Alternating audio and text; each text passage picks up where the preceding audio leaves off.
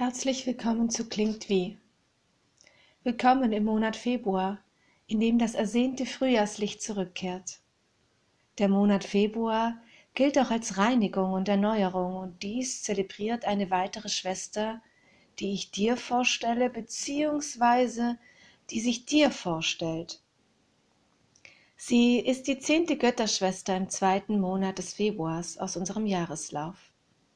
Also lehn dich zurück und gönn dir Oya. Oya, die Göttin der Transformation.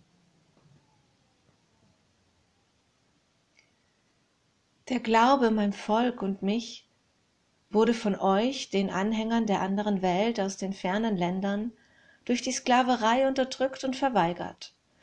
Dadurch verbreitete sich aber auch unsere Kultur und das Wissen um meine Existenz in die sogenannte neue Welt hinein und vermischte sich mit den Religionen, um nicht in Vergessenheit zu geraten. Denn durch die Sklaverei zwang man mein Volk, sich in andere Länder zu begeben und unsere Religion zu vergessen bzw. abzulehnen.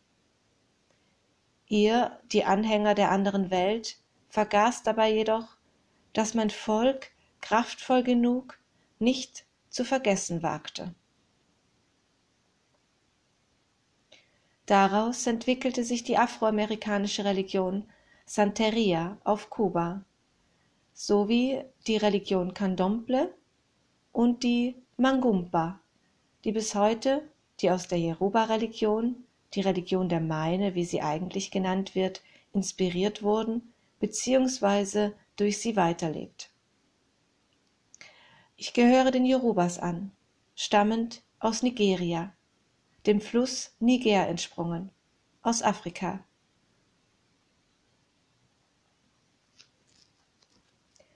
Ich herrschte einst über die Winde und Stürme wie auch über die Weiten des Meeres.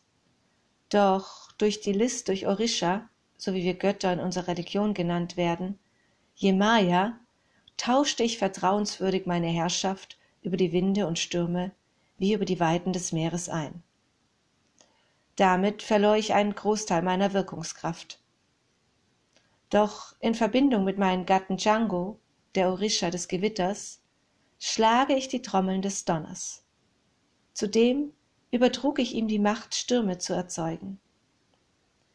Jemaya nutzte meine Vertrauenswürdigkeit aus.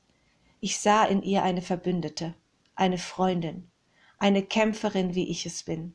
Doch nun nun ist sie nicht einmal mehr meines Blickes würdig. Ich besitze die Friedhöfe der Welt, gelte als Göttin der Transformation.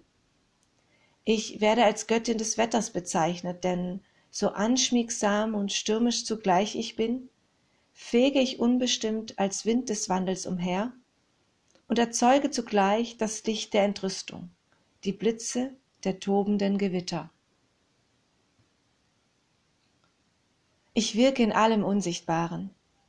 So lausch dem Wind, dem Wind, wenn er durch die Steppe weht, dem Wind, wenn er durch die Prärie der Städte zieht und durch die Bäume weht.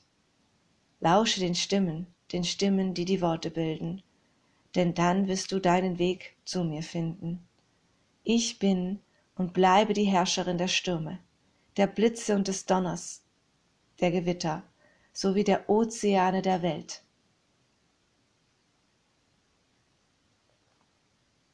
Ich bin die Mutter von neun, Mutter von neun Kindern, der Omo Oya.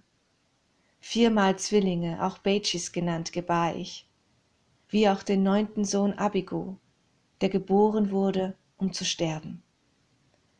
Nachdem ich nach etlichen Totgeburten die Farben des Regenbogens als Zeichen der Heilung darbot. Ich band mir die Farben der Regenbogen um meine Hüfte, zelebrierte einen Tanz der Kriege, der Kriege, der Reinigung und Erneuerung. Der Regenbogen zählt zu meinen heiligen Symbolen, denn durch ihn gebar ich meine Kinder. Ich erscheine auch als Büffel. In einer meiner Pataki-Überlieferungen fand ein Jäger einst heraus, was meine wahre Gestalt ist. Er verlangte, dass ich seine Frau werde. Wenn ich nicht, würde er jeden die Wahrheit erzählen. Ich willigte ein, doch unter einer Bedingung, dass er meinen Kindern und mir niemals Gewalt antue.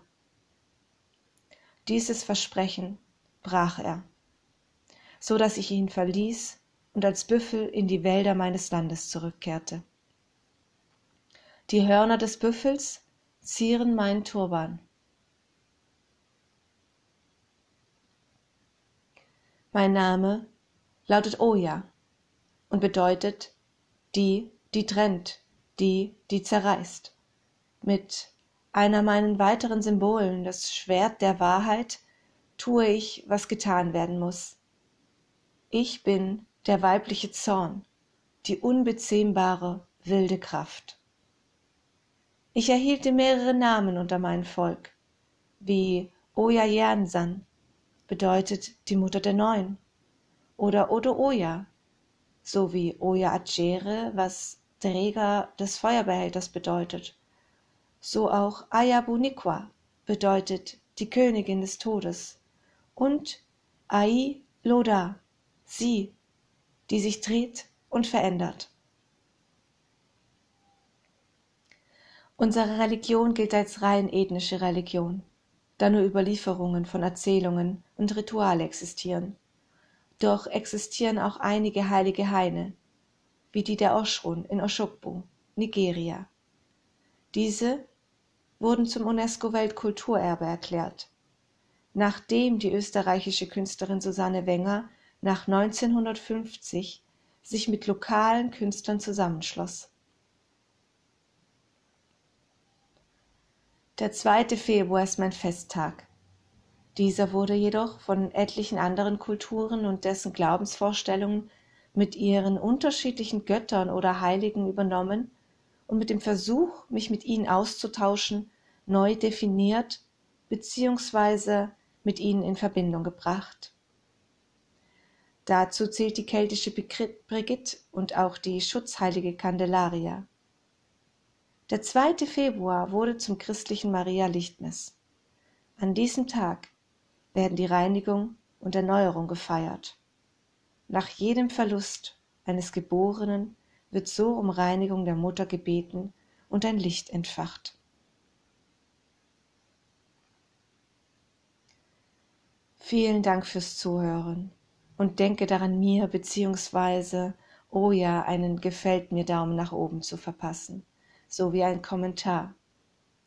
Genieß und gönn dir einen transformierenden Monat der Oja.